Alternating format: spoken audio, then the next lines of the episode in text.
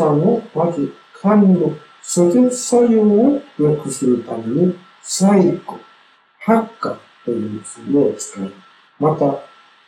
気血尿虚ということは、火が弱い原因ですから、それに対して肝臓、消去、薬術といったような条約を使い、また、気血尿虚で肝の血も不足してますから、肝血を養って増やす、陶器、芍薬と入ります。最後に興奮したり、イライラする。その原因は、肝鬱過多で生じた熱ですから、その熱を冷ましてやる。そういう働きをする三子子とボタン分加えて、この処方が出来上がります。では、肝が原因で生じる頭痛のもう一つの薬として、ここに、更年期の頭痛により、無心酸の症、無心酸という症状を出しました。無心酸という症状は、気絶病気をした人が、前の上症酸言われたんですね。この気血病気をした人の肝の阻絶作用は悪く。で、肝で発生した熱が上昇に停滞す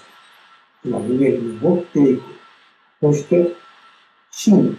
まあ、これは心臓と、それから肝部がもう一つ、中枢神経です。もうですね、これが熱を持つ。心化王という、また、同じ熱なんですけど、ちょっと種類の違う熱の剥がれ方を起こします。ところが、上条さんのことだった熱を突き上げるというぐっと上に上がった熱が停滞しますので、ね、これがあるとに、頑固な頭痛、めまい、のぼせ、肩こると、そういったようなものを起こして、これがなかなか治らない。上条さんは非常に症状が変動するんです。吉井さんの場合は、そういった熱がなかなか取れない。持続的なあるいは非常に反復して、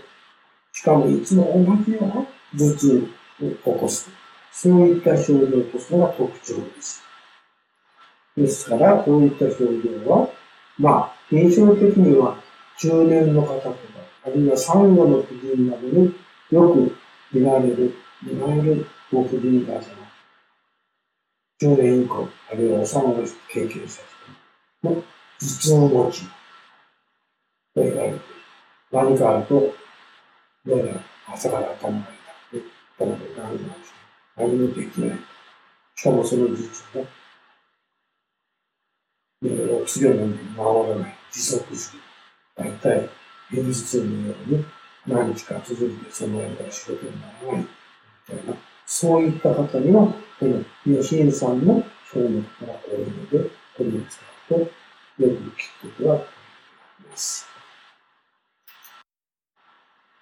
吉井さんという処方の中心になるのは、精熱作用を持ち、オーレン、それから火の停滞を治し、流通を促進する抗議、流動といった生薬です。こういったものによって、持続的な興奮、熱と、それによった、気の停滞を治そう。それに、火と地を燃やす、人間と薬物、肝物、それから陶器、戦器こういった薬を配合する。こういった薬を配合しまして、更年期の頭痛、イライラ、それから頭の方はのぼせて頭痛がする。足の方は冷える。いわゆる情熱血管、血が偏ることによって頭がかったすぐに足先が冷たい。そういったような症状を催します。この処方は、実は特に更年期の方の頑固な頭痛にしばしば有効なことが多い。そういう特徴になった処方です。